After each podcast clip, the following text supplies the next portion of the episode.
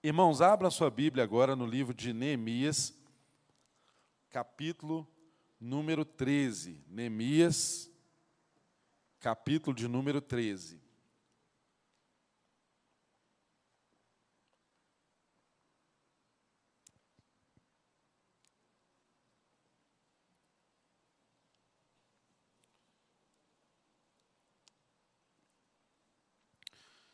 Neemias, capítulo de número 13. É o último capítulo do livro de Neemias que temos tratado aqui na nossa igreja. Neemias, capítulo de número 13. Vamos fazer a leitura do texto? Neemias 13. Está escrito aí. Naquele dia, o livro de Moisés foi lido em alta voz diante do povo. E nele achou-se escrito que nenhum amonita ou moabita jamais poderia ser admitido no povo de Deus, pois eles, em vez de darem água e comida aos israelitas, tinham contratado Balaão para invocar maldição sobre eles. O nosso Deus, porém, transformou a maldição em bênção. Quando o povo ouviu essa lei, excluiu de Israel todos os que eram de ascendência estrangeira. Verso 4. Antes disso, o sacerdote Eliasibe tinha sido encarregado dos depósitos do templo do nosso Deus. Ele era parente próximo de Tobias e lhes havia cedido uma grande sala anteriormente utilizada para guardar as ofertas de cereal, o incenso, os utensílios do templo e também os dízimos do trigo, do vinho novo do azeite prescritos para os levitas, para os cantores, para os porteiros, além das ofertas para os sacerdotes. Mas, enquanto tudo isso estava acontecendo, eu não estava em Jerusalém, pois no trigésimo segundo ano do reinado de Artaxerxes, rei da Babilônia, voltei ao rei. Algum tempo depois, pedi sua permissão e voltei para Jerusalém. Aqui soube do mal que Eliasibe fizera ao ceder a sala de, a Tobias nos pátios do templo de Deus. Fiquei muito aborrecido e julguei todos os móveis de Tobias fora da sala. Mandei purificar as salas e coloquei de volta nelas os utensílios do templo de Deus com as ofertas de cereal e incenso. Também fiquei sabendo que os levitas não tinham e todo o povo de Judá trouxe os dízimos do trigo, do vinho novo, do azeite aos depósitos. Coloquei o sacerdote Selemeias, é, Selemi, Selemias, o, es, o escriba Zadok e um levita chamado Pedaías como encarregado dos depósitos e fiz de Anã, filho de Zacu, neto de Matanias, assistente deles. Porque esses homens eram de confiança. Eles ficaram responsáveis pela distribuição de suprimentos aos seus colegas. Lembra-te de mim por isso, meu Deus, e não te esqueças do que fiz com tanta fidelidade pelo templo de meu Deus e pelo seu culto. Naqueles dias, vi que em Judá alguns em Judá alguns trabalhavam nos tanques de prensar uvas no sábado e ajuntavam trigo e carregavam em jumentos, transportando-os com vinho, uvas, figos e todo tipo de carga. Tudo isso era trazido para Jerusalém em pleno sábado. Então os adverti que não vendessem alimento nesse dia. Havia alguns da cidade de Tiro que moravam em Jerusalém e que no sábado traziam e vendiam peixes e toda espécie de mercadoria em Jerusalém para o povo de Judá. Diante disso, repreendi os nobres de Judá e lhes disse: Como é que vocês podem fazer tão grande mal profanando o dia de sábado? Por acaso os seus antepassados não fizeram o mesmo, levando o nosso Deus a trazer toda essa desgraça sobre nós e sobre essa cidade? Pois agora, profanando o sábado, vocês provocam maior ira contra Israel. Verso 19. Quando as sombras da tarde cobriram as portas de Jerusalém, na véspera de sábado, ordenei que estas fossem fechadas e só fossem abertas depois que o sábado tivesse terminado. Coloquei alguns de meus homens de confiança junto às portas, para que nenhum carregamento pudesse ser introduzido no dia de sábado. Uma ou duas vezes, os comerciantes e vendedores de todo tipo de mercadoria passaram a noite do lado de fora de Jerusalém. Mas eu os adverti, dizendo: Por que vocês passam a noite junto ao muro? Se fizerem isso de novo, mandarei prendê-los. Depois disso, não vieram mais no sábado. Então, ordenei aos levitas que se purificassem e fossem vigiar as portas, a fim de que o dia de sábado fosse respeitado como sagrado. Lembra-te de mim também por isso, ó meu Deus, e tem misericórdia de mim conforme o teu grande amor. Verso 23.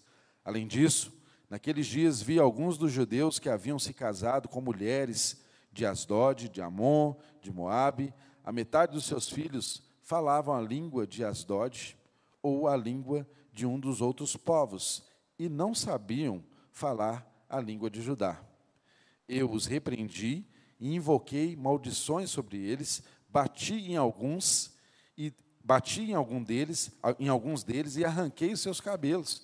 Fiz com que jurassem o nome de Deus e lhes disse: Não consintam mais em dar as suas filhas em casamento aos filhos deles, nem haja casamento das filhas deles com seus filhos ou com vocês. Não foi por causa dos casamentos como esses que Salomão, rei de Israel, pecou? Entre as muitas nações não havia nenhum como ele. Ele era amado por seu Deus e Deus o fez rei sobre todo Israel, mas até mesmo ele foi induzido ao pecado por mulheres estrangeiras. Como podemos tolerar o que ouvimos? Como podem vocês cometer essa terrível maldade e serem infiéis ao nosso Deus, casando-se com mulheres estrangeiras? Verso 28. Um dos filhos de Joiada, filho do sumo sacerdote Eliasibe, era genro de Sambalate. O honorita, o oronita, eu, eu expulsei para longe de mim Verso 29. Não te esqueça deles, ó meu Deus, pois profanaram o ofício sacerdotal e a aliança do sacerdócio e dos levitas. Dessa forma, purifiquei os sacerdotes e os levitas de tudo o que era estrangeiro, e lhes designei responsabilidades, cada um em seu próprio cargo. Também estabeleci regras para as provisões de lenha determinando as datas certas para serem trazidas e para os primeiros frutos. Em tua bondade, lembra-te de mim, ó meu Deus. Senhor, nós oramos, agradecidos ao Senhor pela tua palavra. E de um modo especial, nós agradecemos a Ti, porque hoje nós encerramos um ciclo de mensagens aqui no livro de Neemias. E o Senhor tem nos ensinado tanto o Senhor tem falado tanto aos nossos corações. E nessa manhã, nosso pedido humilde é esse: que o Senhor continue falando conosco, nos ensine através da tua palavra. Ensina-nos a extrair os princípios que estão aqui, Deus, e nos ajude a aplicá-lo às nossas vidas. Nós somos carentes, ó Deus, de sermos lembrados e relembrados todos os dias acerca da tua palavra, porque nós nos esquecemos dos teus preceitos tão facilmente e nos desviamos dos nossos caminhos experimentamos tanto sofrimento por causa disso. Por isso, Deus, nós oramos nessa manhã que dessa palavra o Senhor possa trazer vida, restauração, reformas, transformações em nossas vidas, em nossos corações, em nossa igreja, em nossa casa, fazendo-nos experimentar a tua vontade plena, total. É a nossa oração em nome de Jesus. Amém. Amém. Irmãos, estamos aqui então diante do último capítulo do livro de Neemias. O último capítulo. Graças a Deus por isso. Fomos tão edificados através da leitura e da pregação expositiva desse livro de Neemias. Ora, se você sentar para ler o livro de Neemias, muito provavelmente com duas horas no máximo você consegue fazer a leitura desse livro inteiro. E eu te aconselho a fazer isso, é importante nós fazermos isso. Mas tem sido tão importante também nós degustarmos aqui, pedacinho por pedacinho, desse livro, cada um dos seus capítulos tem nos ensinado tanto. E hoje nós temos aqui o encerramento desse livro. E antes de nós entrarmos aqui exatamente no que é o encerramento desse livro, eu quero lembrá-lo. Sempre que a gente escreve um texto, uma carta, um livro, qualquer texto que nós escrevemos, é de uma boa técnica que a gente tenha aquilo que é mais importante, aquilo que é fundamental dentro da conclusão. Quando você vai escrever até mesmo uma redação, você segue esse esquema. Você coloca no início da redação a frase tese, depois os professores de português me corrijam aqui. Você coloca no início da redação a frase tese, falando do assunto que você vai tratar, não é?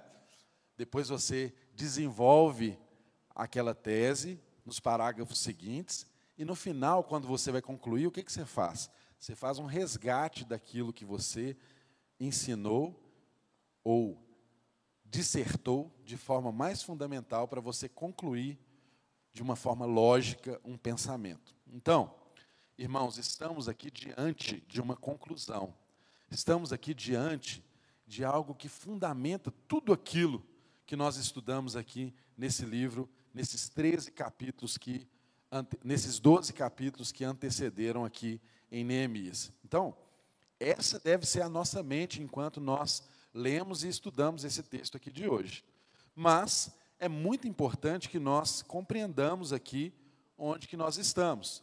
E na semana passada, nós vimos aqui na mensagem que esse povo celebrou a dedicação da construção dos muros. Eles elaboraram, fizeram coros, né? Se encontraram com esses coros e o texto diz que era possível se ouvir de longe a alegria que havia no meio daquele povo que estava sendo restaurado, que estava alinhando os papéis dos levitas, aquilo que eles foram chamados a fazer. Ou seja, o processo de Deus na vida desse povo estava caminhando para um fechamento conclusivo que traria a restauração completa de Jerusalém. E quando eu falo restauração completa de Jerusalém, você pode pensar apenas na cidade geográfica de Jerusalém, mas não é isso que nós estamos falando nos tempos de hoje, porque a Jerusalém daquela ocasião, sempre você deve se lembrar, é a igreja de hoje. Essa é a aplicação mais fundamental que eu e você podemos fazer ao lermos esse livro aqui de Neemias, porque senão nós ficamos apenas presos à história, aos fatos históricos e a revelação do texto bíblico, ele, ele, ela é capaz de nos trazer é, fundamentos, princípios que são aplicáveis à nossa vida de hoje. E o mesmo movimento que nós percebemos ao Deus formar um povo, ao Deus separar uma cidade, ao Deus usar pessoas para instruir esse povo, para cumprir a vontade dele. Tudo isso se aplica a nós como igreja. Eu e você somos povo separado de Deus. Eu e você somos a Jerusalém do Senhor. A igreja é a, é, é a Jerusalém do Senhor hoje aqui na terra. Ele está num processo redentivo, consertando todas as coisas. E eu e você temos o privilégio de fazer parte desse processo redentivo que Deus está fazendo em Cristo Jesus. Então perceba, nós estamos lendo o Antigo Testamento, iluminados pelo Novo. Essa luz de Cristo Jesus, da igreja do Senhor estabelecida, deve sempre ser aquilo que ilumina as Escrituras e nos leva a interpretar o texto bíblico e aplicá-lo à nossa realidade. Então, nós vemos aqui que esse texto, ele trata no capítulo 3 de Neemias de alguns temas que são fundamentais na vida da igreja. Quando eu digo alguns temas que são fundamentais na vida da igreja, estamos dizendo alguns temas que são fundamentais na minha vida, na sua vida. Decisões que nós precisamos tomar para que a nossa vida tenha um completo alinhamento com o propósito, com a vontade de Deus. Então, primeiro nós precisamos lembrar disso: reformar sempre é preciso. o tempo inteiro, enquanto estivermos aqui nessa terra, eu e você estaremos em processo de reforma. E toda reforma que acontece na nossa vida, ela só pode ocorrer verdadeiramente se partir da palavra de Deus. E é por isso que nós vemos esse movimento em, toda, em todo o enredo bíblico. Frequentemente Deus repete a sua lei. Né? Deuteronômio mesmo é a repetição da lei. Deus precisa repetir a sua lei para o seu povo, porque nós, como o pastor Márcio costuma dizer, né, temos uma facilidade grande de esquecer aquilo que nós precisamos lembrar e de lembrar aquilo que nós precisamos esquecer. Então, a lei de Deus tem que ser constantemente lembrada a cada um de nós, para que a nossa vida seja realinhada, para que nós sejamos reformados e sejamos o tempo todo transformados segundo o propósito de Deus. E é isso que Neemias está fazendo aqui nesse texto. Nós vamos tratar aqui de alguns megatemas, que primeiro tratam aqui do verso 1 ao verso 5 de abusos que foram cometidos quando Neemias estava ausente. Na ausência de Neemias, começou-se a cometer vários abusos no meio do povo, que desviou a rota, que desviou o caminho desse povo. Depois nós vamos ver aqui que Neemias retorna para Jerusalém, e do verso 6 ao verso de número 9, nós vamos ver que Neemias tomou par da situação e ele começou a ter atitudes práticas para consertar as coisas no seu devido lugar. Inclusive, foi nesses versículos que ele teve a iniciativa de expulsar Tobias da câmara do templo. E quando a gente lê o texto aqui, traz até alguns arrepios, porque você vê que ele não fez isso de uma forma muito gentil, não. Não é? Me faz muito lembrar aquele episódio de quando Jesus entrou ali aos arredores do templo e começou a julgar as barracas para o alto. Chutou o pau da barraca, como alguns dizem, porque eles estavam fazendo da casa de oração né, uma bagunça, um comércio. Na ocasião em que Jesus chutou o balde lá no templo, era muita coisa errada que acontecia ali com a conivência dos sacerdotes.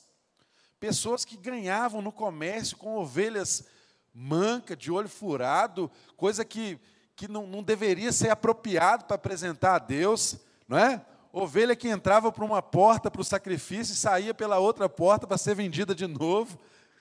É, o texto bíblico não esclarece esses detalhes, mas quando você vai estudar a história, você percebe que várias coisas dessa natureza faziam com que Jesus se revoltasse contra aquela classe sacerdotal corrompida, entupida de política e longe de Deus.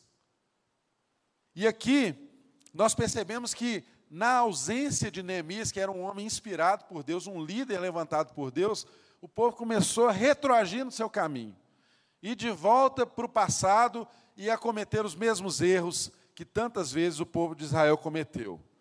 Mas nós vamos entrar nesse ponto aqui. Eu estou só explicando amplamente os megatemas que o texto traz.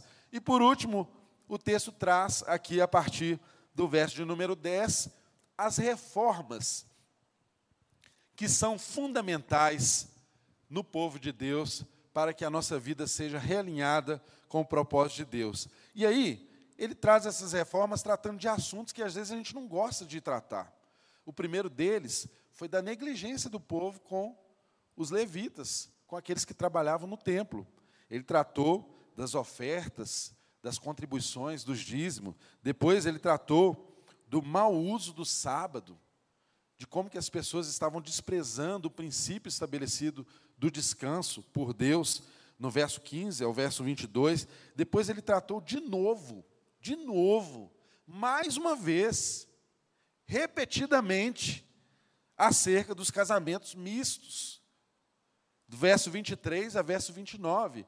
E para finalizar, ele fala aqui de uma reorganização para que a casa de Deus também fosse suprida com fornecimento de lenhas e de frutos, que na verdade vai falar de uma ordem que foi estabelecida por ele, ele purifica lá os sacerdotes, ele designa responsabilidades às pessoas e ele estabelece regras para tudo andar conforme Deus desejava que fosse.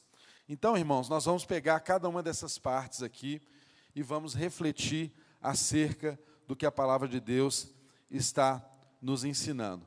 A princípio, quando você pega o início aqui do capítulo 13, o que, é que nós percebemos aqui? O início do capítulo 13 diz: Naquele dia, o livro de Moisés foi lido em alta voz diante do povo, e nele achou-se escrito que nenhum amonita ou moabita jamais poderia ser admitido no meio do povo de Deus. E aqui ele traz uma razão até histórica para isso não acontecer. Ele relata aqui a contratação de Balaão contra o povo de Deus, né? E fala do, desse relato de como que Deus converteu aquilo que seria maldição em bênção para o seu povo, né? E aí o texto diz aqui no verso de número 3 que quando o povo ouviu essa lei, excluiu de Israel todos os que eram de ascendência estrangeira. Então percebam, irmãos, sempre, sempre, sempre, nunca haverá uma exceção nisso dentro do propósito de Deus. Todas as vezes que Deus promove uma transformação verdadeira no seu povo, essa transformação só pode vir por meio de um conhecimento da palavra dele. É só a palavra de Deus que tem o poder de nos transformar. Mais uma vez, o texto está nos mostrando isso, que foi quando o povo teve acesso aqui ao livro de Moisés, que, e nós precisamos entender que ter acesso à lei, gente, era muito diferente do que nós experimentamos aqui hoje. Hoje eu leio aqui, você abre a sua Bíblia aí, ou abre o seu aplicativo, lê, você vai em Bíblias com comentários, você tem acesso a estudos, enfim. Naquela ocasião, a maioria das pessoas não sabiam ler. O único contato que aquelas pessoas poderiam ter com a palavra de Deus é se ela fosse lida em voz alta. E esse era um costume, a cultura oral no meio daquele povo era muito importante. A cultura se passava por meio da oralidade. É claro que nós temos muitos textos escritos, mas esses textos escritos, eles eram fontes e eram acessíveis a poucas pessoas. As pessoas não eram letradas, elas não tinham conhecimento para ler e entender aquilo que estava escrito na lei. Por isso era necessária as reuniões públicas em que os escribas, os sacerdotes expunham as escrituras constantemente, liam em voz alta para o povo ter consciência de qual era a vontade de Deus. Então imagina você, se você não tem um livro para consultar ali a hora que você quer, a exposição pública naquele contexto era mais importante até do que o contexto em que nós vivemos. E foi através da exposição pública da palavra de Deus é que eles perceberam um erro que estava sendo cometido no meio deles. Agora, esse erro cometido no meio deles não precisava da exposição pública da palavra de Deus para ser percebido porque era um erro no qual os sacerdotes estavam incidindo. E os sacerdotes tinham acesso às Escrituras. Eles sabiam o que era proibitivo segundo a palavra de Deus. E aqui o texto nos mostra exatamente isso: que quando o povo ouviu essa lei, eles começaram então a fazer conserto nas suas próprias vidas. Todos aqueles que tinham relações ali estabelecidas com pessoas daquela ascendência estrangeira começaram a consertar as suas relações, despedir, separar esses relacionamentos, porque era necessário que o povo de Deus fosse um povo separado. Nós já falamos isso aqui em outras mensagens. Era fundamental conservar a pureza desse povo, porque esse povo é que traria o Messias, o Salvador de toda a humanidade. Então era muito importante que esses preceitos fossem seguidos. E o texto nos ensina aqui claramente que a resposta do povo ao ouvir a palavra de Deus foi condizente com aquilo que Deus espera. Mas muitas vezes o povo responde e aqueles que deveriam ser os primeiros a dar o exemplo não tomam partido e não tomam posição diante de Deus. E foi isso que o texto nos mostrou aqui. Qual que é a revelação que o texto tem aqui para nós? O verso de número 4 começa dizendo assim: olha, antes disso, o sacerdote Eliasibe tinha sido encarregado dos depósitos do templo do nosso Deus. Ele era parente próximo de Tobias. Esse nome é novo para você? Você já lembra desse nome em alguma circunstância que nós expomos aqui, expusemos aqui do livro de Neemias e de Esdras? Tobias? Então percebam, olha, esse sacerdote, ele era parente próximo de Tobias e lhe havia cedido uma grande sala anteriormente utilizada para guardar as ofertas de cereal, incenso, os utensílios do templo e também os dízimos do trigo, do vinho novo, do azeite, proscritos para os levitas, para os cantores, para os porteiros, além das ofertas para os sacerdotes. Então percebam, irmãos, esse homem, que teoricamente seria um homem de Deus, da linhagem sacerdotal, alguém que tinha conhecimento da palavra de Deus, alguém que deveria ensinar e ser um bom exemplo para o povo de Deus. O que, que esse homem fez? Ele havia, na sua própria família, se misturado com povos estrangeiros. E ele tinha relação de parentesco com Tobias. E aí é bom nós lembrarmos aqui quem era Tobias.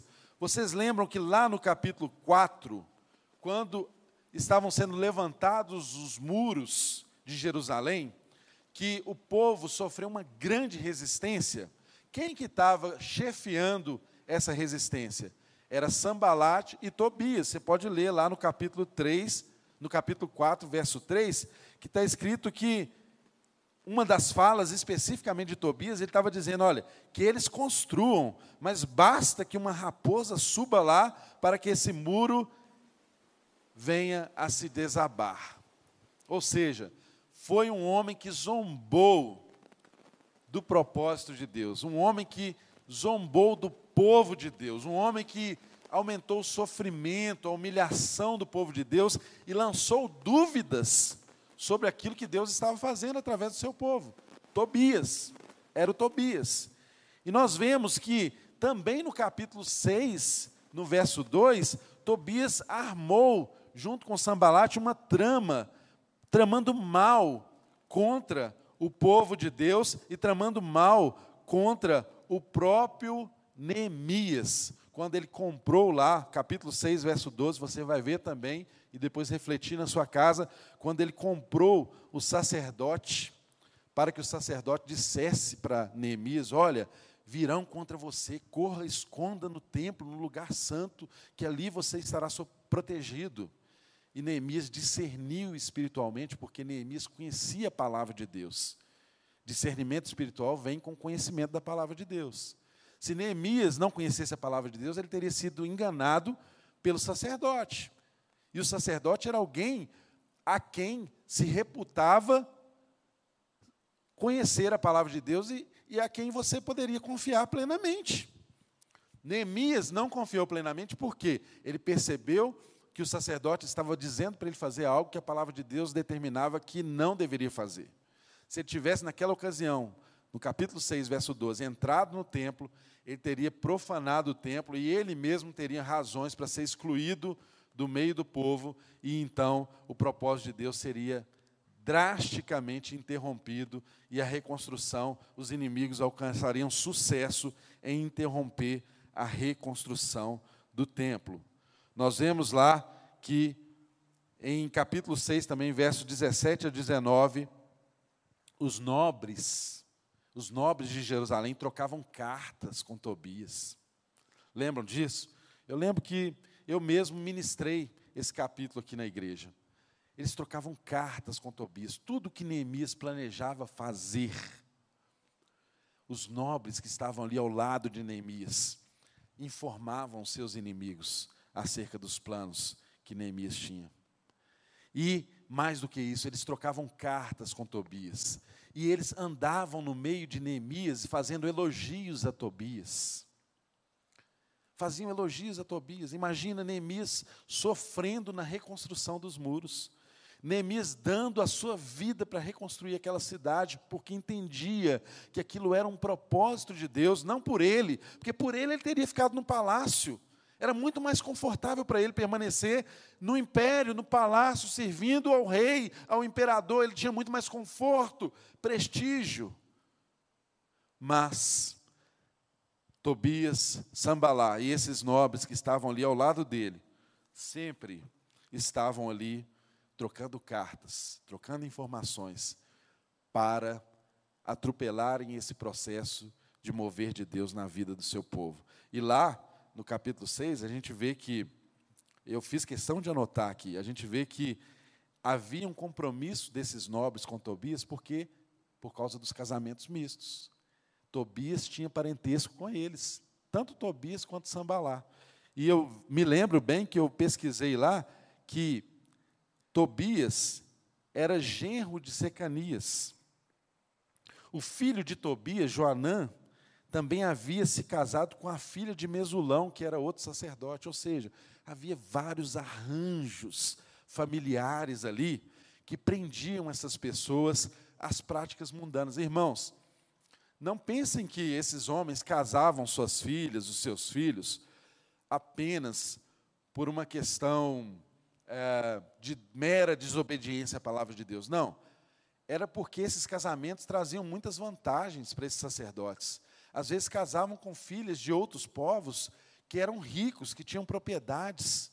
Havia uma transferência de renda, de poder, de prestígio, de influência. Então, tudo isso foi negociado. Tudo isso foi negociado por esses homens que seriam homens de Deus em prejuízo à palavra de Deus. Então percebam como que é importante as nossas alianças. Percebam como são importantes os nossos relacionamentos. Percebam como são importantes os compromissos que nós celebramos e com quem os celebramos. Porque foi exatamente esse Tobias aqui, do capítulo 6, do início do livro de Neemias, que reapareceu aqui no capítulo 13.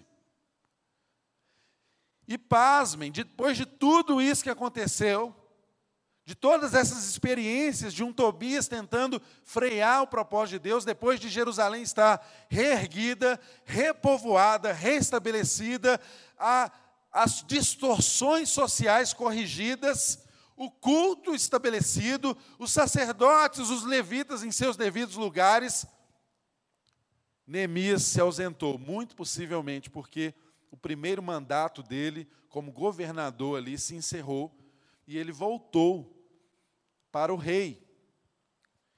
E não estava ali em Jerusalém. E aí tem aquele ditado, né? Quando agora não lembro, né? Mas é quando o, é, o sentido é quando o, o, dono da casa sai, né? O, os ratos vão fazer a festa ali, né? Então, quando os gatos saem, quando os gatos saem, os ratos fazem as, a festa. E sai rato de tudo quanto é lugar que você nunca imaginou. Sai rato de tudo quanto é buraco, de tudo quanto é porão que você não imaginava que existia. Saem os ratinhos para fazer a festa. Obrigado, viu? Eunice, por me lembrar desse ditado aqui, que é muito aplicável ao caso aqui dessa mensagem. Exatamente isso. Neemias saiu, e como aquilo de fato não estava solidificado na vida daquele povo ou na vida dos líderes que estavam incumbidos, porque você percebe no verso 4 que o sacerdote Eliasib, ele tinha sido encarregado dos depósitos. Só, gente, ele era uma pessoa importante, porque ele estava encarregado dos depósitos que guardavam os dízimos, as ofertas que deveriam ser distribuídas para os levitas, para os porteiros, para os cantores, ou seja, aquilo que mantinha a obra de Deus, que mantinha a casa de Deus estava nas mãos desse homem. E o que, que aconteceu? Esse homem simplesmente esvaziou o espaço onde deveria ocupar a provisão para os servos de Deus. E sabe o que ele fez ali? Ele fez um espaço e convidou Tobias para ocupar aquela recâmara. Ele tirou o espaço da provisão para os servos de Deus e fez sala exatamente isso, fez sala para os inimigos de Deus nas recâmaras do templo. Irmãos, isso é muito sério, porque Eliasib sabia o que ele estava fazendo. Ele sabia que os filhos de Deus, que aqueles que serviam no templo, não poderiam ficar desprovidos do que eles precisavam para ter uma vida digna e para exercerem o ministério para o qual eles foram chamados. Inclusive, ele mesmo se alimentava e era cuidado por esse princípio, porque ele também era um sacerdote. Mas ele, certamente para ele não faltava nada. Mas para os outros começou a faltar. E nós vamos ver o reflexo disso dentro das reformas que Neemias colocou aqui no meio desse povo, nos versículos adiante. Então, percebam com clareza isso. Nós, como sacerdotes, porque hoje o sacerdócio é universal. Em Cristo Jesus, o sacerdócio é universal. Eu e você somos sacerdotes da mesma maneira diante de Deus.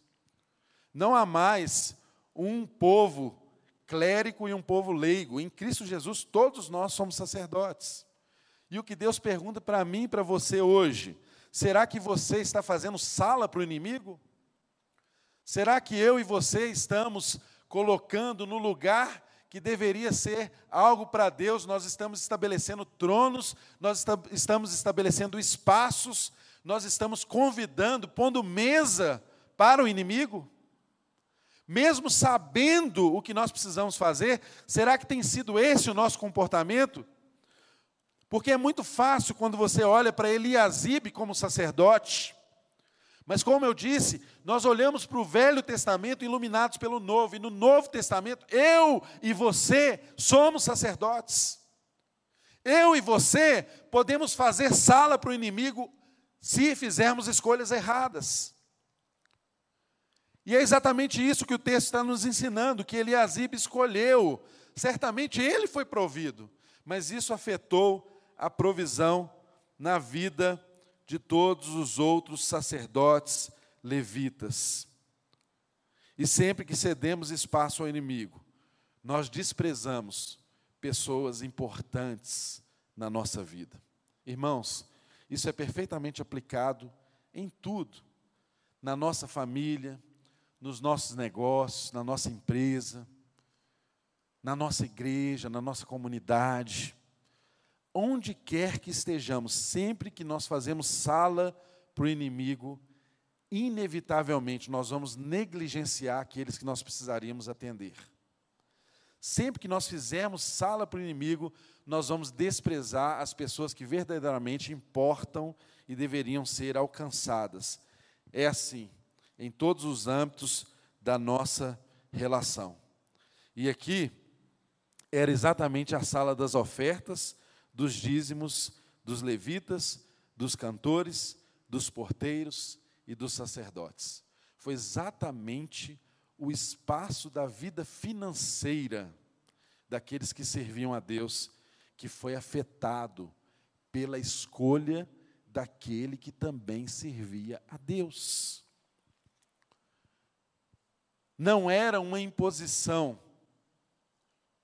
não era uma omissão de Neemias, ele precisou se ausentar, mas havia uma sociedade estabelecida. O sacerdote sabia o que ele precisava fazer. De igual modo, eu e você, o tempo inteiro, estamos alertados daquilo que é o nosso papel, daquilo que é a nossa incumbência, daquilo que é o nosso sacerdócio em Cristo Jesus. Agora, a quem vamos fazer sala? A quem vamos separar os melhores espaços da nossa vida? Isso é uma responsabilidade nossa. Será que Deus vai precisar trazer um Neemias em algum momento da nossa vida para bagunçar tudo? E nos ensinar com mais veemência do que essa que o texto nos diz? Porque o texto diz aqui, olha, caminhando, verso 6 diz: Mas enquanto tudo isso estava acontecendo, eu não estava em Jerusalém, ou seja, a bagunça foi enquanto ele não estava. Mas vamos ver o que aconteceu quando ele voltou. Aí ele pediu permissão para voltar, e algum tempo depois pedi permissão, diz o versículo 6, E verso 7, voltei para Jerusalém. Aqui soube do mal que Eliasibe fizera ao ceder a sala a Tobias, no pátio do templo.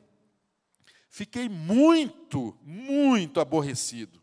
Irmãos, sabe quando você está lá na sua casa, que você conversa com seus filhos, você avisa eles de uma coisa, aí ele faz errado de novo, você vai repete de novo. Fala, olha, não faça assim, meu filho, é assim. Não fica aqui, não fica nesse lugar, não faça dessa forma. Aí ele vai, repete de novo, aí você vai de novo, conversa com ele, filho, não é assim. Olha, já te ensinei, olha, o que, que acontece, olha a consequência do mal que você fez, olha, você está sofrendo por causa disso, vamos consertar de novo, vamos fazer certo. Aí ele diz que entende, faz um compromisso com você.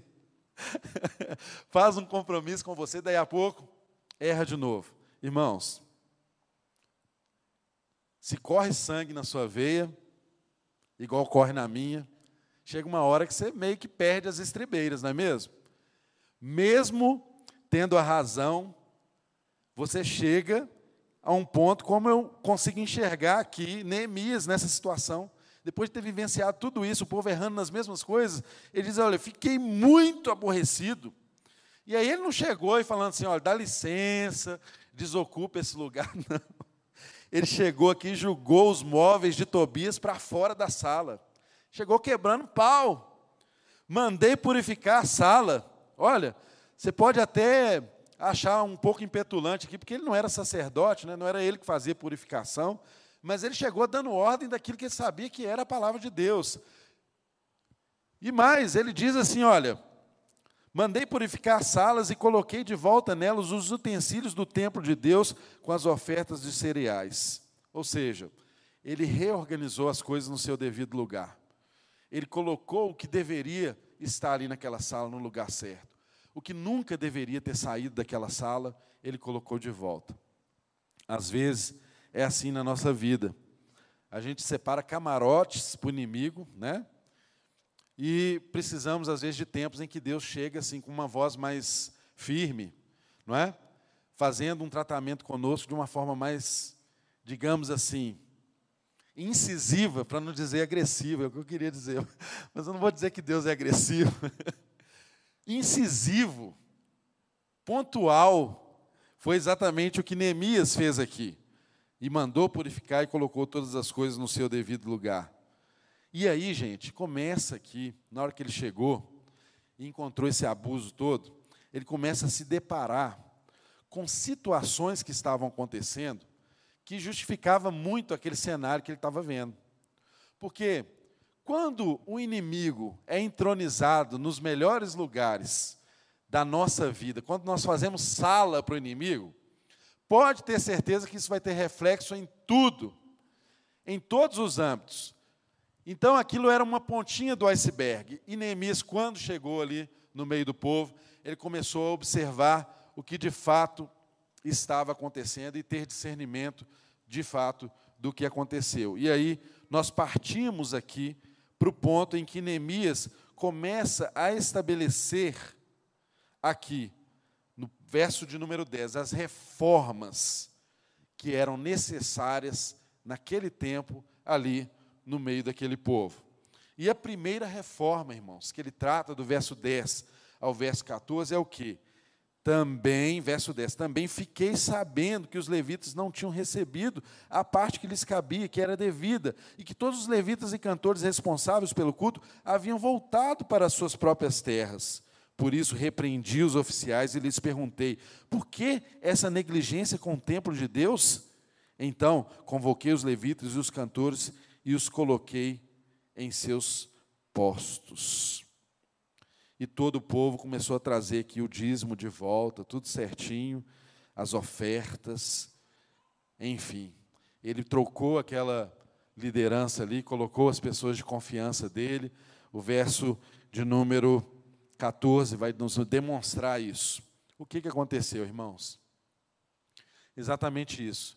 O sacerdote, ao estabelecer espaço para o inimigo. Ele negligenciou os levitas, ele negligenciou os cantores, ele negligenciou os porteiros do templo. Ou seja, ele estava negligenciando o culto, o serviço a Deus. Era isso. Ele negligenciou o culto, o serviço a Deus. E estabeleceu no lugar, ou seja, ele, ele era tão decidido, ele era tão decidido quanto a isso, que ele pegou o depósito, o lugar destinado para o suprimento dos servidores do templo e transformou aquilo numa recâmara para o inimigo. Tipo assim, eu não quero nem espaço aqui para alguém trazer alguma coisa para vocês. Imagina, irmãos, que situação. Mas foi exatamente isso que, os textos, que o texto nos mostra aqui, que aconteceu a partir do verso de número 6, no, do verso de número 10. E o que que Neemias chegou percebendo fez? Ele consertou isso. Falou: "Não, cada coisa no seu devido lugar. Dê àqueles que servem no templo a sua digna paga." Os levitas, irmãos, eles estavam começando a ir para o campo trabalhar. Eles iam fazer outras coisas, porque eles precisavam de sustento. Eliasib, com certeza, tinha conforto, tinha os seus bens, o seu sustento. Ele estava no topo da onda, ele estava bem. Mas os, os servidores do templo estavam negligenciados. Aí eles começaram a abandonar a vocação para a qual eles foram chamados. Voltaram para suas terras. Muitos deles nem terras deviam ter, porque levita não tinha possessão. Imagina a situação que eles viviam eles tinham que submeter, às vezes, a trabalhos quase que escravo, na terra dos seus irmãos, porque eles não tinham essa porção da herança. Quando a divisão das tribos foi estabelecida, você conhece a história, os levitas não herdaram terra, porque Deus queria que eles se dedicassem ao templo, à adoração, aos sacrifícios. Mas a negligência do povo, orquestrada por um dos servidores do templo, promoveu esse desarranjo que Neemias precisou consertar. Então, irmãos, quando o texto está dizendo que a responsabilidade com o sustento da obra de Deus é importante, entenda, nós não estamos aqui pedindo dinheiro para você. Nós não estamos aqui, nós não fazemos isso. Você é membro da nossa igreja, você sabe disso. Nós fazemos questão de ensinar você a importância de você entender a sua responsabilidade e o seu compromisso. A importância de você compreender de que quando você exerce a sua responsabilidade de forma comprometida, há uma organização feita por Deus que está sendo mantida, sustentada para sustentar a sua vida, para cuidar de você. Entende, irmãos? O texto está falando exatamente disso. Quando Neemias foi fazer as reformas fundamentais no meio daquele povo, não por acaso ele começou falando de finanças, falando de dízimos e ofertas, de contribuições, chamando o povo de volta à responsabilidade, cortando os abusos que haviam ali no meio do povo. Porque alguns estavam desfrutando daquilo que era trazido e outros estavam sendo negligenciados. Mas, quando o povo percebeu o que estava acontecendo, o que, que o povo preferia fazer? Também preferia não contribuir.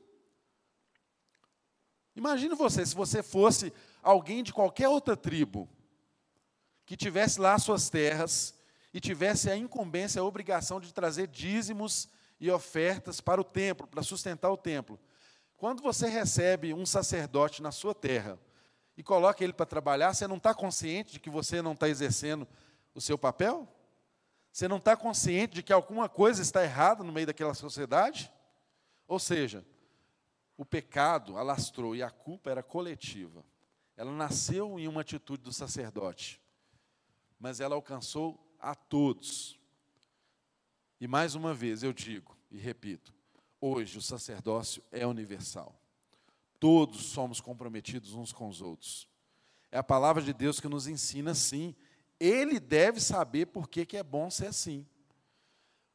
Você pode até fazer as suas contas, as suas, as suas é, interpretações, Mas tem coisa, irmão, que não tem jeito, você quebra a cabeça e a única coisa que você precisa fazer no final das contas é entender que se Deus é bom e sábio, ele sabia o que ele estava fazendo quando ele estabeleceu dessa forma.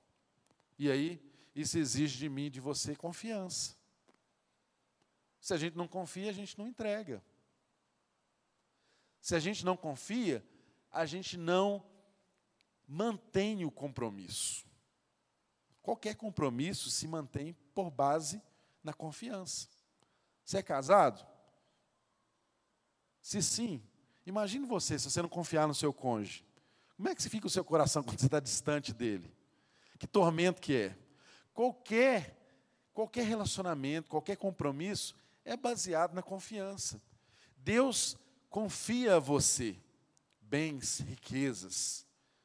Deus confia a você. Você e eu somos mordomos de Deus. Não pense que aquilo que chega na sua mão é seu essencialmente. Não, não, você é um mordomo. Ele confia você e ele espera que você retribua essa confiança como? Confiando nele. Porque muitas vezes nós não respondemos a essa confiança porque nós não confiamos em Deus. É um fato. E aí, não precisa ser razoável, você não precisa ser intelectualmente convencido disso. Porque quando nós somos intelectualmente convencidos de alguma coisa, e fazemos por isso, nós estamos sendo razoáveis. Quando nós fazemos, até mesmo sem compreender e sem no nosso coração, a gente ter aquilo tão certo, tão determinado e tão compreendido, nós fazemos por obediência. Deus nos chama para obediência. Ele não nos chama para razoabilidade. Tem muita coisa que eu e você não vamos compreender mesmo. Por que, que Deus faz dessa forma? Porque Ele exige isso de nós. Mas se tivermos um coração inclinado a Ele, nós vamos obedecer. Então, primeiro assunto tratado aqui foi a responsabilidade que o povo tinha em manter aqueles que cuidavam deles. Porque cuidar do culto era cuidar da espiritualidade do povo, era cuidar da vida daquele povo, numa cidade que era o centro religioso daquele povo. Feita essa reforma, nós caminhamos aqui para o verso de número 15, onde Neemias vai tratar de uma nova reforma. Mas antes do 15, algo me chamou muita atenção aqui nesse capítulo, que Neemias ele encerra os seus blocos de tratativas sempre com uma oração. Gente, esse homem é um homem de oração definitivamente. Nós vimos que o livro de Neemias começa com ele orando pelos seus irmãos. Ele procura saber notícias do povo que estava em Jerusalém, e quando ele soube que o povo estava em ruínas, Lembra lá do capítulo 1? Soube que o povo estava em sofrimento, no opróbrio, sofrendo zombaria dos inimigos, o muro derrubado, a cidade deserta, devastada. O que, que ele fez? Ele orou. Ele orou. Neemias sempre teve uma atitude de oração. E aqui no texto nós percebemos aqui algumas orações que permeiam aqui a narrativa. E uma delas está aqui no verso 14. Ele ele terminou um bloco de assunto, quando ele tratou do concerto aqui com, o, com relação aos dízimos e as ofertas, ele fala assim: Lembra-te de mim, verso 14, lembra-te de mim por isso, meu Deus, e não te faças e não te esqueças do que fiz com tanta fidelidade pelo templo de meu Deus e pelo seu culto. Ou seja, ele era um homem que orava, que colocava as coisas nas relações com as pessoas no seu devido lugar, mas ele também se reportava a Deus. Tinha uma espiritualidade equilibrada. Era um homem que falava com Deus e falava com seu próximo. Era um homem que se relacionava com Deus e se relacionava com seu próximo. Sempre no livro de Neemias a gente vê essa atitude dele, uma atitude de sempre orar. E nós vamos ver isso mais à frente também, nesse capítulo, em outros versículos. E aqui, no verso 15, ele começa a tratar de um outro bloco, de um outro assunto que era fundamental na vida desse povo. Do verso 15 ao verso 22, ele vai falar do tempo do descanso. Falou da finança, agora ele fala do descanso. Olha, naqueles dias vi que em Judá alguns trabalhavam nos tanques de, de prensar uvas no sábado e ajuntavam ali trigo e carregavam nos seus jumentos, transportando com vinho, uvas, figos.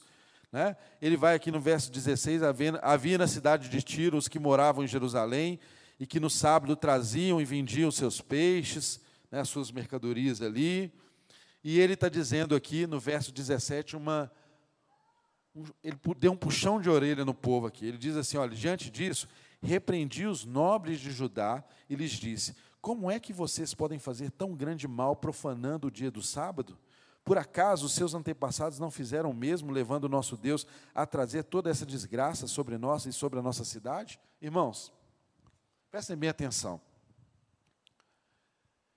Trabalhar é preciso. Trabalhar é preciso. O que a gente mais faz é trabalhar. Tanto que Deus estabeleceu uma proporção muito interessante, né? Foram sete dias, um só para descanso. Os outros seis trabalhando. Às vezes nós temos uma concepção errada acerca do trabalho. Às vezes nós pensamos que o trabalho é uma maldição de Deus. Porque lembramos apenas quando Deus disse lá em, em Gênesis que do suor do teu rosto comerás o pão. Aí a gente pensa que o trabalho é uma maldição. Não, trabalho é uma dádiva. Deus trabalha antes de tudo que você conhece como mundo ser mundo. Ou seja, antes de dizer haja luz, Deus diz haja trabalho. Trabalho antecede qualquer, qualquer elemento da criação. Antes de existir qualquer coisa, antes de existir luz, antes de existir, existir o mundo, Deus já trabalhava. Então, nosso Deus trabalha. Jesus mesmo diz no Evangelho, ele trabalha. No sábado, ele trabalhou porque o pai dele trabalhava. Deus trabalha. E Deus, depois de criar todas as coisas com o seu trabalho, nos ensina o livro de Gênesis também algo maravilhoso. Está lá no início de Gênesis, capítulo 2, que Deus, ele, no capítulo 1 e 2, Deus criava todas as coisas, ele via que era boa, e ele, e ele contemplava a sua criação, ele gozava de felicidade com o seu trabalho. Gozava de felicidade do seu trabalho. E a gente viu que lá em Gênesis também, Deus, ele não apenas criou o um mundo trabalhou criando o mundo, ele colocou o homem no seu trabalho. Qualquer trabalho que eu e você exercemos é no trabalho de Deus. Nós não trabalhamos no, na nossa força, no mundo que nós criamos. Nós trabalhamos no trabalho de Deus. E Deus plantou um jardim, colocou o homem no jardim e chamou esse homem para exercer um mandato cultural. Ele disse para o homem: Olha, você vai multiplicar, você vai cultivar a terra, você vai espalhar virtude, você vai fazer esse jardim se espalhar por toda a terra. Esse era o chamado de Deus e continua sendo o chamado de Deus para nós. Então, meus irmãos, quando eu e você trabalhamos, nós estamos expressando aquilo que Deus é, porque o nosso Deus trabalha. Mas é importante você perceber também que o nosso Deus, quando chegou no sétimo dia, ele não estava com a língua de fora, morrendo de cansaço, porque Deus não cansa. Mas ainda assim, para nos ensinar, ele descansou. Porque ele criou nós, eu e você, como seres à sua imagem, à sua semelhança. Então, inclusive, Deus descansou para mostrar para nós que nós precisamos descansar. Para mostrar para nós que ser a imagem e semelhança de Deus é trabalhar, mas é também descansar. Deus descansou e contemplou a sua obra e viu que tudo que ele fez era bom. Então a boa teologia, ela é sempre equilibrada entre trabalho e descanso. A boa vida, ela sempre deve ser bem equilibrada entre trabalho e descanso. E o que estava acontecendo com o povo aqui, gente? E acontece conosco.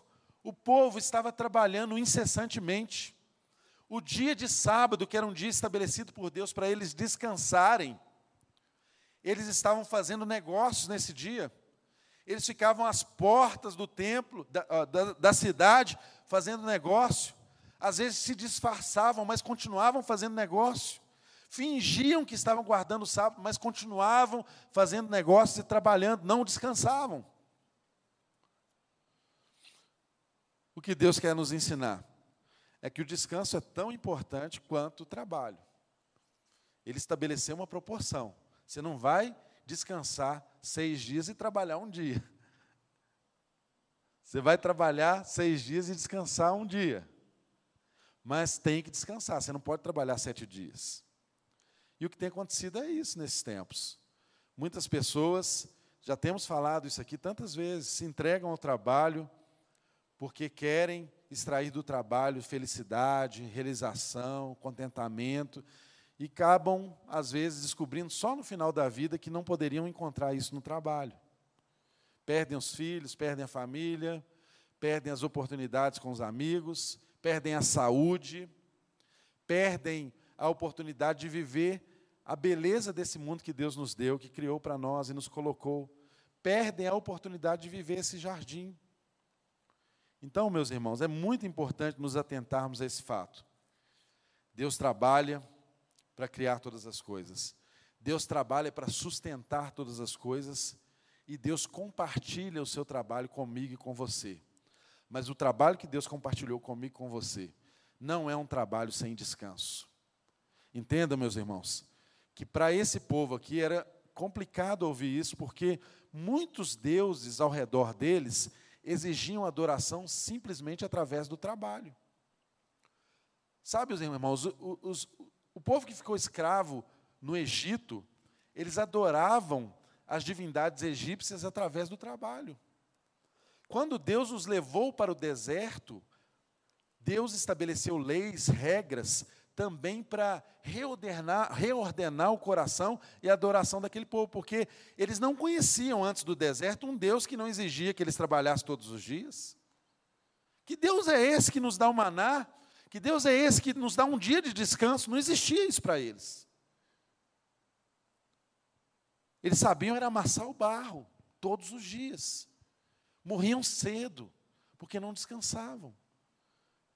Deus pedagogicamente trouxe a lei e estabeleceu limites. E nós estamos falando aqui da repetição da lei. Nós estamos falando aqui de um capítulo cujo início falou exatamente que eles estavam tendo consciência da lei de Moisés.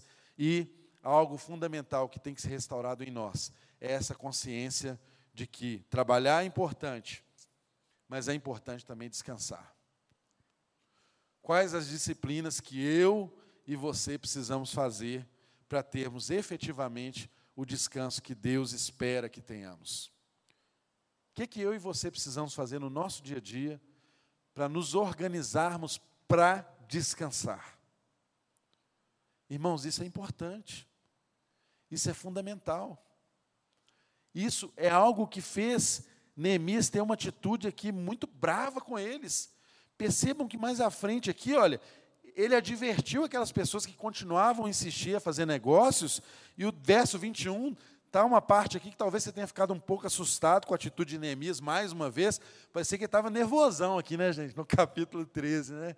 Tipo assim, já deu, cansei da atitude desse povo, e ele começa aqui no verso 21 e diz, olha, eu os adverti dizendo, olha, porque, porque vocês passam a noite junto ao muro, porque os caras ficavam lá na beira do muro esperando o dia amanhecer para eles fazerem negócio no sábado. Aí ele advertiu: por que, que vocês ficam aí à beira do muro? Aí o verso 22 diz assim: Então ordenei os levitas que se purificassem e fossem vigiar as portas, a fim de que o dia de sábado fosse respeitado. E aqui o texto diz um pouco antes que ele ameaçou, inclusive, prender quem ousasse desrespeitar o tempo do descanso. Imagina. Se você trabalhar, você vai ser preso. De tão importante que era para aquele povo, como continua sendo para nós, esse tempo de descanso. Neemias proibiu o trabalho e colocou pessoas para vigiar que, de fato, aqueles trabalhos não continuassem a acontecer. E aí, para mim e para você, fica essa reflexão. Como que eu posso me organizar para que, de fato, eu tenha um descanso efetivo para que meu trabalho seja cada vez mais produtivo, mais adequado e mais agradável a Deus? Porque quando nós trabalhamos no tempo que deveríamos descansar, não estamos trabalhando para Deus. E meu irmão, se você trabalha para ganhar dinheiro, se esse é o sentido do seu trabalho, você vai ser uma pessoa completamente sem sentido na vida. Porque quem trabalha para ganhar dinheiro é escravo, mas na forma de pão e de água. Quem trabalha para sobreviver é escravo. Deus não nos chamou para trabalhar para sobreviver, Ele nos sustenta, nos chamou para o trabalho, mas Ele quer que descansemos e desfrutemos do fruto do nosso trabalho. Imagina, se você trabalhar todos os dias, você não pode sequer desfrutar daquilo que é o produto do seu trabalho. Tem muita sabedoria na palavra de Deus. Isso nós encontramos em toda a Bíblia. Até a terra, ele dá descanso para a terra. Quando você vai para o jubileu, até a terra tinha tempos em que ela devia descansar. Imagina nós, que somos pó da terra, criados à imagem e semelhança de Deus. A teologia do descanso não pode ser desprezada por nenhum de nós. E caminhando para o fim, nós vemos aqui uma outra reforma importante que Neemias fez questão de colocar aqui no texto, a partir do verso de número 23. Mas lembrando, mais uma vez, ao finalizar esse bloco, Neemias, no verso 22, ainda na parte final, ele faz mais uma oração: Senhor, lembra-te de mim também por isso, meu Deus, e tenha misericórdia de mim conforme o teu grande amor. Ou seja, ele narrava e orava, narrava e orava.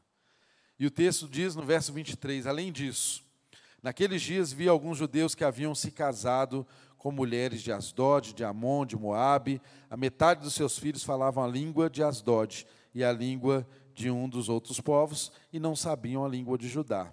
Eu os repreendi, invoquei maldição sobre eles, bati em alguns, bati em alguns deles e arranquei os seus cabelos. Fiz com que jurassem em nome de Deus e lhes disse: Não consintam mais em dar as suas filhas em casamentos aos filhos deles, nem haja casamento das filhas deles com os filhos de vocês. Irmãos, olha aqui de novo o limite. Tantas vezes já tinha sido ensinado os efeitos destruidores de alianças entre filhos de Deus, entre o Israel de Deus e povos estranhos. E eles mais uma vez fizeram isso.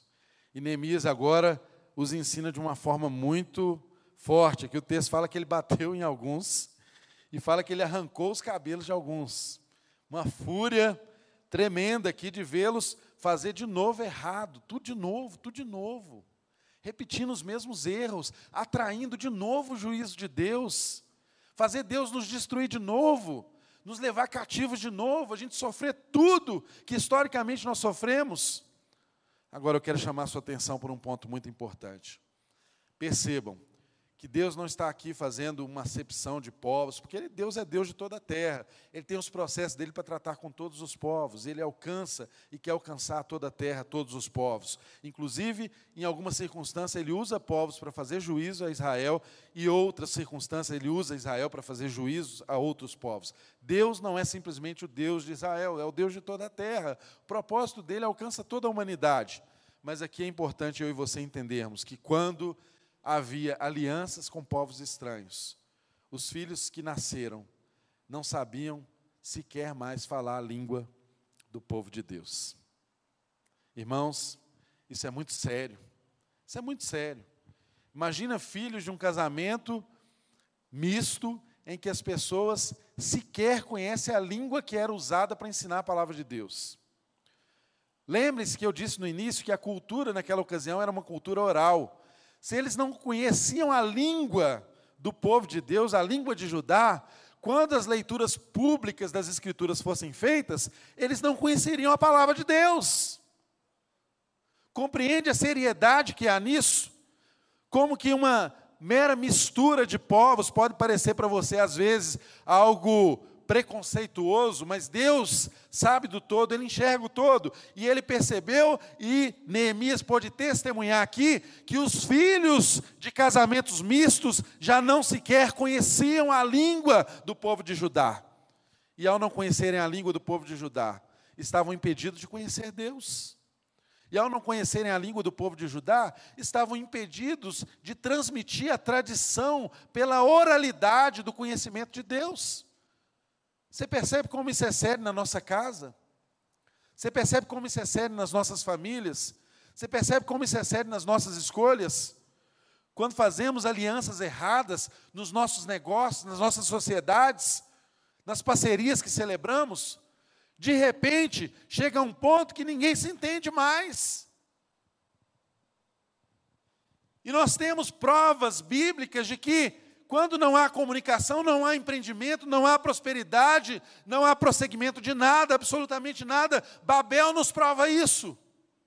Até mesmo no intento errado, Deus confundiu a língua do povo e nada prosperou.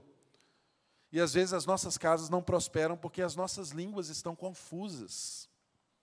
Não nos entendemos mais. Não nos comunicamos mais. Às vezes os nossos negócios não prosperam porque está você na sociedade querendo buscar um caminho certo que Deus te mostrou, mas a pessoa que está junto com você, ela não tem essa visão de mundo. Ela não enxerga o mundo com seus óculos, ela não tem a ótica cristã, ela não compreende. Ela é morta em seus pecados, em seus delitos, como é que você vai exigir que um morto enxergue? Como é que você vai exigir que um morto perceba, tenha sentimentos que você tem? Não tem a mesma visão, não tem a mesma percepção. Aí torna-se impossível haver um caminho próspero. Porque não há uma mesma linguagem, não há uma mesma comunicação, não há uma mesma identidade cultural e, consequentemente, sabe o que vai acontecer? As riquezas que estão em você não passarão para a próxima geração. Não há legado, não há herança. Por isso que muitos se entristecem hoje, ao chegar no fim da vida, terem vivido o tempo todo na igreja e não perceber que os seus filhos tiveram um encontro com Deus e foram transformados e sofrem por causa disso. Às vezes, o problema está aí. Lá atrás aconteceu esse problema. Essa mistura que não gerou comunicação dentro do lar e não possibilitou o legado de Deus ser transformado, ser transportado para outra geração. Isso é muito sério, irmãos. E para encerrar esse livro, peço a você mais três minutos. Para encerrar esse livro, nós vamos aqui no último ponto que Neemias trata, no verso 30 ao verso 31. E mais uma vez lembrando, no verso 29, ao encerrar a tratativa sobre os casamentos mistos, ele mais uma vez faz uma oração. Senhor, não te esqueça deles, ó meu Deus, pois profanaram o ofício sacerdotal e a aliança do sacerdócio dos levitas. Ele está aqui se queixando de pessoas que tinham condição de fazer as escolhas certas e fizeram as escolhas erradas. No verso 28, ele diz aqui que um dos filhos de Joiada, filho do sumo, do sumo, sumo sacerdote Eliasibe, era genro de Sambalar, o Ononita, e eu o expulsei para longe de mim. Então, olha, aliança com Tobias, aliança com Sambalar, estava todo mundo enquencado, amarrado e aliançado até aqui. E isso trouxe consequências graves. E ele orou acerca disso. E o texto encerra no verso de número 30, dizendo: Dessa forma, Purifiquei os sacerdotes e os levitas de tudo o que era estrangeiro e lhes designei responsabilidades, cada um em seu próprio cargo. Também estabeleci regras para as provisões de lenha, determinando as datas certas para serem trazidas para os primeiros e para os primeiros frutos. E encerra de novo com uma oração. Em tua bondade, lembra-te de mim, ó meu Deus. Então, irmãos, aqui nós temos mais uma lição para finalizar esse livro e esse capítulo aqui com Neemias. Além de ser um homem espiritual, além de ser um homem completamente entregue ao propósito de Deus, consciente da palavra de Deus, depois de todos os ajustes que ele fez, ele organizou tudo novamente. O texto diz que ele purificou, promoveu a purificação ali por meio dos sacerdotes, ele designou responsabilidades e colocou cada pessoa no seu devido lugar. Lembra daquele princípio basilar que a gente tem aqui? A pessoa certa no lugar certo, colocar cada pessoa no seu devido lugar, os sacerdotes nos seus ofícios, cada pessoa na sua posição, ele colocou de novo e, em seguida, estabeleceu regras para que houvesse provisões de lenha ali. Então, percebam, as pessoas já traziam as ofertas, os dízimos, mas também era necessário que houvesse lenha, porque o fogo não podia apagar. Então, ele traz ali uma disposição de estabelecer regras. Regras são necessárias. Nós não vivemos pelas regras, nós não somos legalistas, mas as regras são necessárias e Neemias nos mostra isso ao finalizar esse livro. Coloque-se de pé no seu lugar. Vamos orar.